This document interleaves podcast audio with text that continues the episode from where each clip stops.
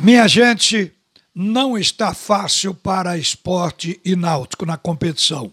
O náutico permanece na Série B se não conseguir lograr o objetivo de subir. E eu digo isso porque o náutico, matematicamente, ainda tem possibilidade.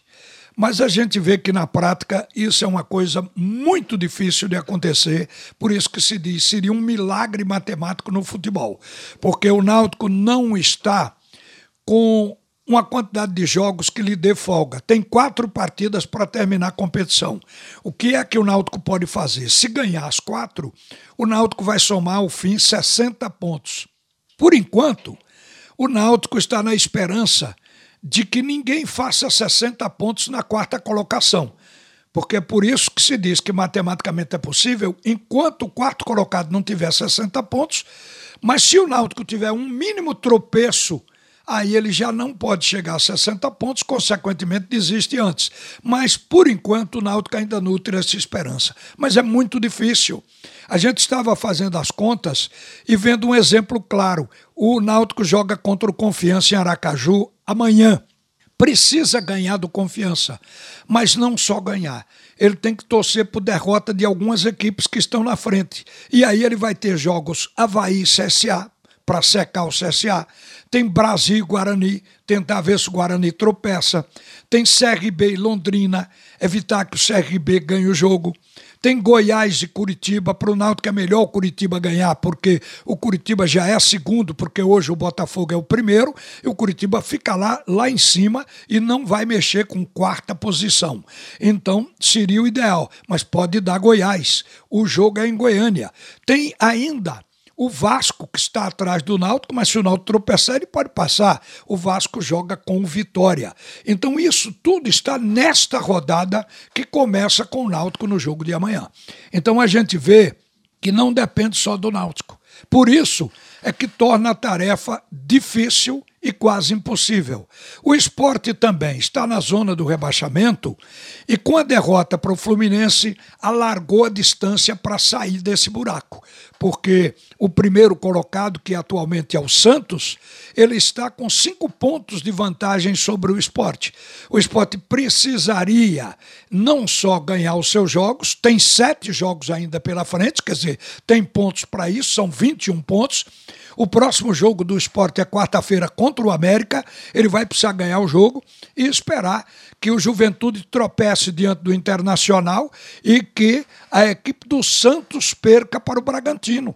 Porque se o Santos ganhar, aumenta a distância para o esporte ter que sair da zona do rebaixamento. Não é fácil. A gente percebe que quando não depende só do clube, ele precisa de resultados paralelos, aí a tarefa fica de fato cruel. É o que está acontecendo no momento no futebol de Pernambuco. Agora, ninguém desistiu, nem deve desistir, porque no futebol é lutar sempre. No mínimo, se conseguirá uma campanha razoável. Agora, gente. Eu quero acrescentar aqui que muitas vezes as coisas acontecem por um certo descuido.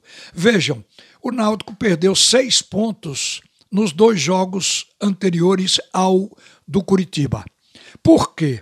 O Náutico subestimou. Eram dois adversários para serem vencidos, o Lanterna e o Brusque, que também tem uma fraca campanha. Nesse caso, o Náutico foi quem cochilou.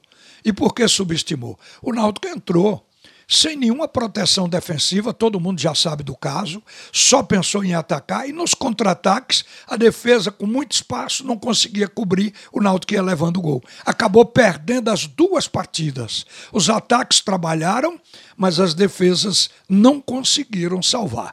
E aí se viu no jogo com Curitiba, que é a colocação de uma única peça, um cabeça de área, consertou o time, deu segurança defensiva e equilibrou mais o próprio jogo do Náutico, tendo melhorado muito a produção do meio de campo. Então, por que um técnico experiente como Hélio não fez isso? Atualmente ele está reconhecendo.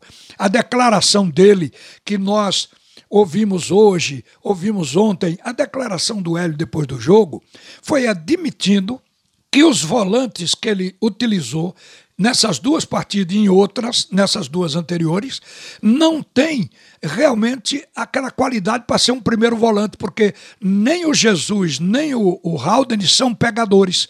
Ele admitiu isso. E, no entanto, não usou nem Djavan, nem o Trindade. E quando usou o Trindade e usou o Djavan também, nesse jogo com Curitiba, se viu nitidamente o que faltou nas partidas anteriores. Então, os seis pontos estão fazendo falta. Isso pode valer, inclusive, uma classificação. Uma boa tarde, minha gente. A seguir, o primeiro tempo do assunto é futebol com Haroldo Costa.